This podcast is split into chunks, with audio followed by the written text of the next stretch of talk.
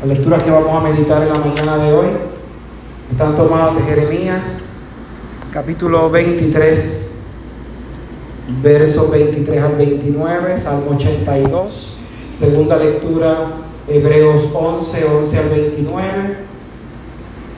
11, 29, capítulo 11, verso 29, hasta el capítulo 12, verso 2, y el Evangelio de Lucas, capítulo 12, verso 49 al 56. ¿Qué evangelio? ¿Qué, que conste que yo no elijo los evangelios, eso está en un calendario. ¿Qué evangelio? Un evangelio muy interesante, un evangelio que nos va a llevar por una navegación interesante. Usted lo puede tomar de dos maneras, eh, o hacer lo que hacen algunos que después me dicen, tú escribiste el evangelio, digo, el, el sermón como si lo estuviera escribiendo para mí, o reflexionarlo de una manera más amplia Dios está tratando de decirme algo en medio de esta reflexión. El Evangelio de la mañana de hoy es un Evangelio muy interesante porque denota a un Jesús cansado. Y cuando digo cansado no me refiero físicamente, sino emocionalmente cansado por una serie de circunstancias que ya le están cansando en el día a día. El tiempo en que Jesús vino el tiempo en que Jesús estaba presente en la tierra era un momento de gran opresión por parte de los romanos hacia el pueblo judío. El pueblo judío, Jerusalén, toda esa tierra era una especie de colonia del imperio romano. Así que la opresión con que el imperio romano iba conquistando las tierras era una opresión terrible para poder tener control y dominio sobre las tierras, lo que hacía él, el pueblo romano, eh, no era otra cosa que pisotear a los que conquistaban, los atemorizaba, los llenaba de miedo, los llenaba de incertidumbre. Y en ese ejercicio de mantenerlos oprimidos, los mantenía bajo control. Y en el ejercicio de control ellos esperaban con gran esperanza, gran, gran esperanza, que viniera ese Mesías ese gran libertador que los iba a sacar de la opresión. Así que ellos esperaban a un Jesús, a una persona que los liberara de una opresión física, que los, obligara a los, a los del imperio a salir y permitir que el pueblo fuera, como siempre debió ser, el pueblo elegido del Señor. Ese era lo que pensaban al final del día los judíos. Pero entonces Jesús no vino a eso. Él no fue allí a crear una guerra civil o un intento de guerra civil para contra los judíos, los romanos, sino que él fue a tratar de crear una revolución diferente en el medio nuestro, en el medio del pueblo judío. Así que cuando usted va al cine y va a ver una película, y la película usted entendía que era de acción o de romance o, que le iba a hacer llorar o que le iba a hacer reír. Y la película no logra hacer lo que usted tenía en mente. Usted dice, eso fue una porquería de película. Porque esa película no llenó la expectativa de lo que usted tenía. Cuando yo fui a ver Avengers y de momento estoy viendo Avengers y yo veo que Iron Man muere, bendito y yo, pero qué porquería de película esta. Mira, me mataron a Iron Man, pero ¿cómo es posible?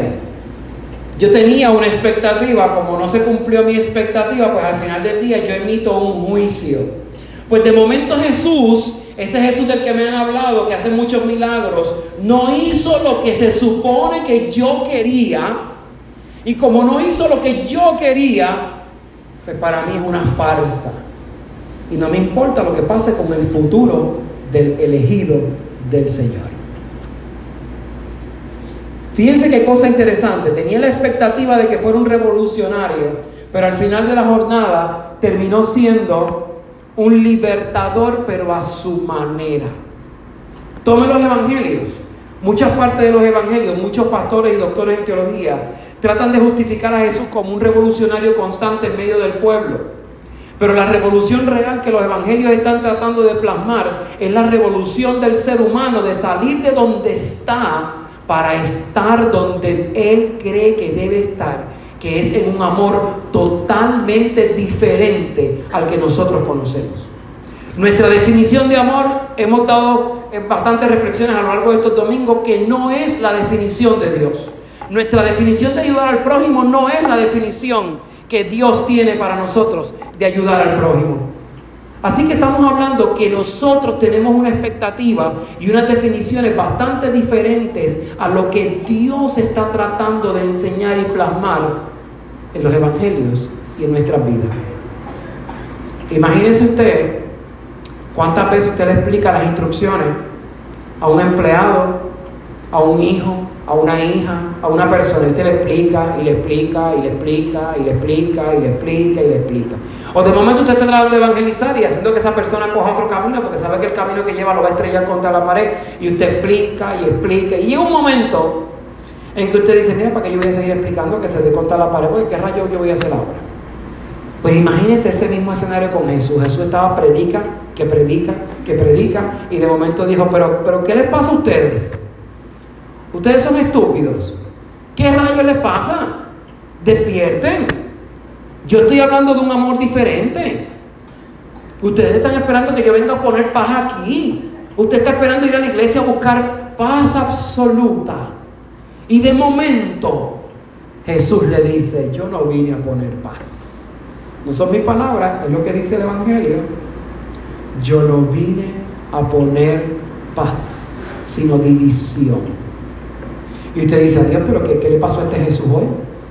Vean acá, ¿dónde está el Jesús de amor y de misericordia que está tratando de hacer como Disneyland, creando momentos felices y maravillosos?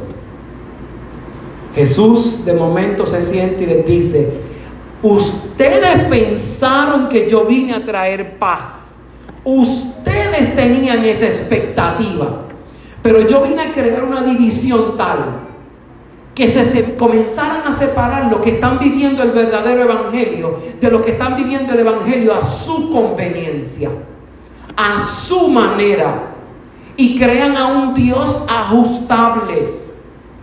Y todavía, muchos siglos después, hoy, todavía estamos viviendo en el tiempo en que usamos al Dios Lego, al Dios que armamos por piezas, al Dios que nosotros ajustamos como queremos y cuando queremos.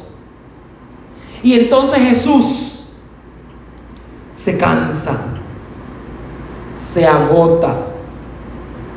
Jesús dice, oye, esto no es así ya. Yo vine a crear división. Yo vine, fuego vine a echar en la tierra. Pero ¿qué pasa? Ya yo la encontré encendida.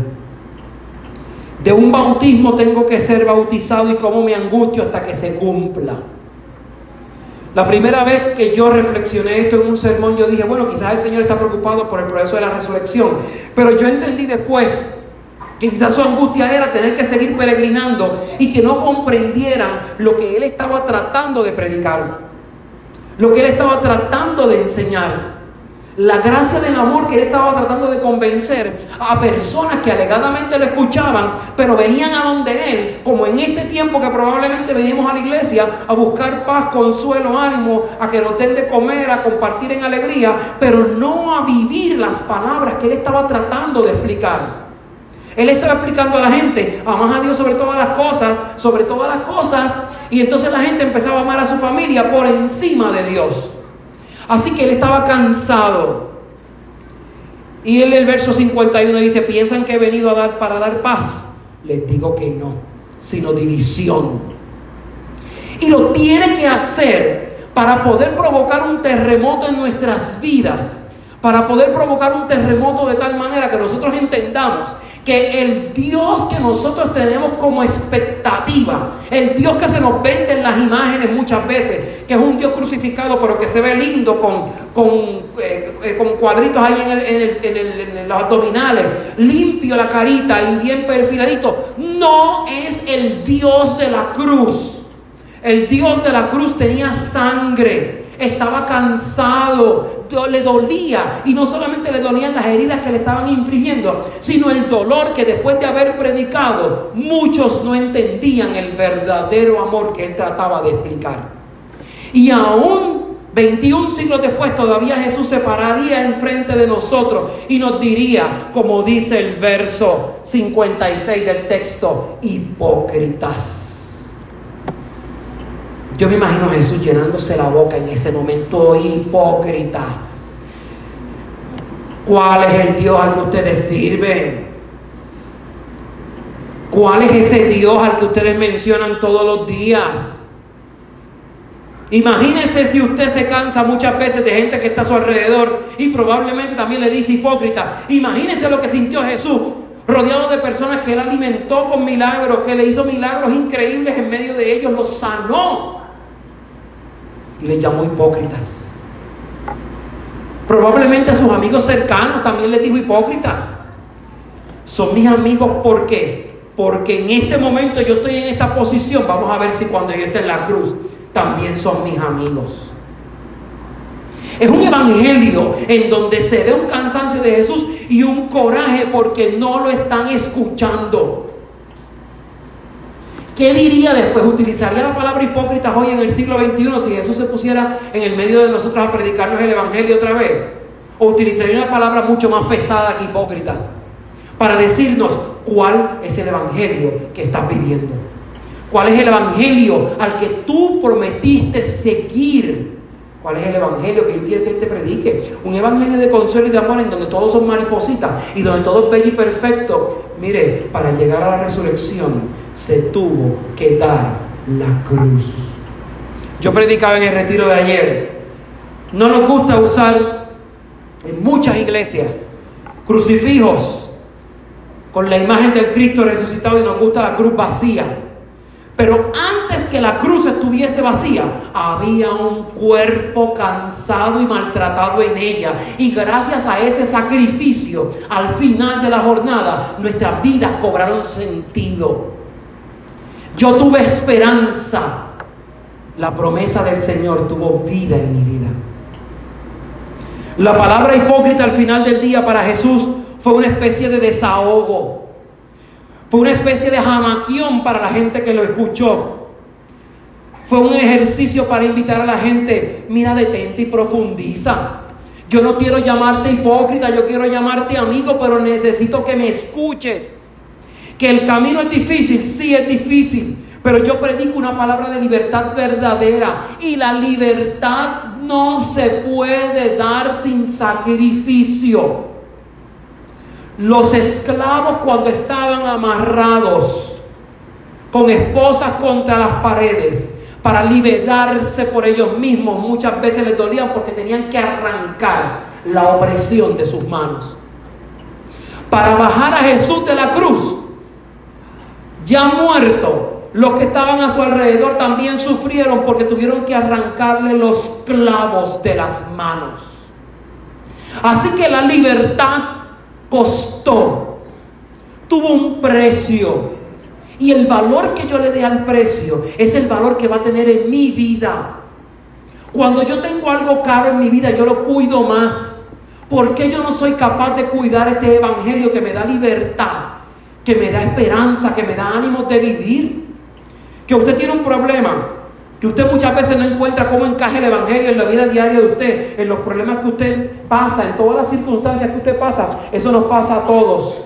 Todos vivimos en esa situación. Y de momento tú vas caminando por un lado y dices, Dios mío, cómo el Evangelio, cómo esta palabra de esperanza cobra acto en mi vida. Y de momento encontramos en la carta a los hebreos que nos profundiza lo que nos dijo la semana pasada, por la fe. Jesús nos recuerda por la fe. Y fíjense los ejemplos. Por la fe pasaron por el mar rojo como por tierra seca. Ustedes pasaron por el mar rojo e intentando los egipcios hacer lo mismo, fueron ahogados. Así que los que tuvieron fe pasaron por el mar rojo seco.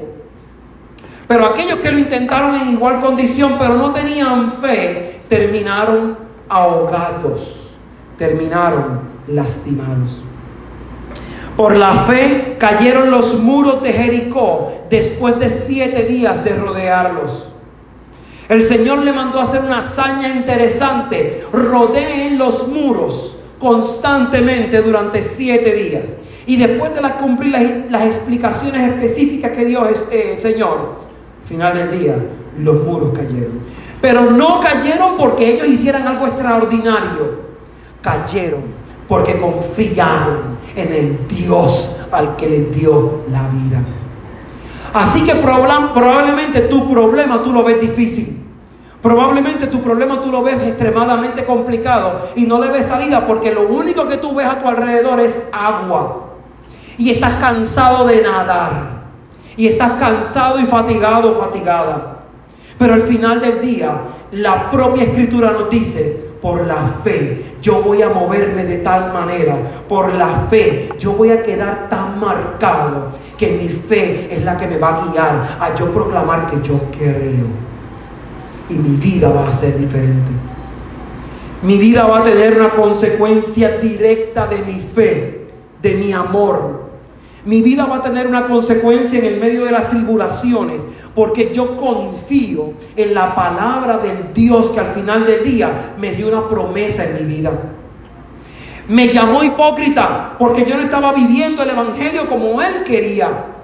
Y cuando él me llamó hipócrita, yo me fui a mi cuarto y empecé a llorar porque probablemente yo dije, Señor, tú tienes razón. No estoy viviendo el Evangelio como tú lo quieres, pero por la fe que tú has depositado en mí, yo quiero hacer lo que dice el verso 2 del capítulo 12 de nuestra segunda lectura.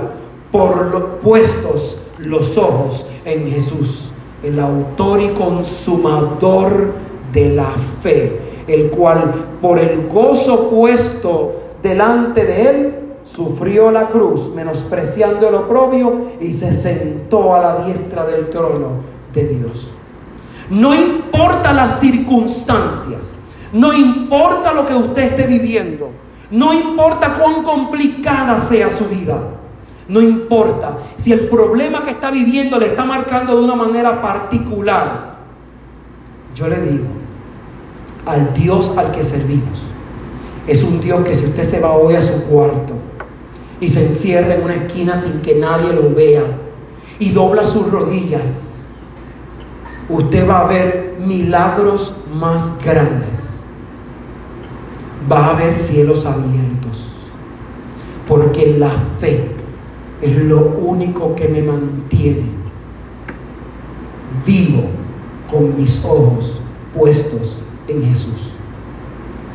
Si mi vida no tuviese el sentido de poder ver el rostro de Jesús todos los días, yo estuviese cansado y agotado. Cuando yo reconozco la capacidad y la necesidad de doblar mi rodilla y fijar los ojos en el autor y consumador de la fe, es el momento en que Jesús me va a dejar de llamar hipócrita, porque entonces enfoqué mi vida en la meta. La meta no es el trabajo, la meta no es el dinero, la meta no son las relaciones, la meta es Cristo. Y cuando mi vida está enfocada en ese punto, automáticamente, por consecuencia del universo, mi vida se va a balancear. Y no es que va a llover oro del cielo, ni que todo va a ser fácil, porque van a aparecer muchas piedras en el camino. Pero ¿sabe qué, mi hermano, mi hermana? Al final de la jornada, usted puede estar convencido que por la fe nuestras vidas van a estar listas a la consecuencia de ese amor. Van a estar listas a servir a un Dios que de verdad quiere que le sirvamos y le vivamos en justicia. Recuerde estas palabras cuando haga su oración de la noche. Puestos los ojos en Jesús, el autor y consumador de nuestra fe. Que el Señor bendiga.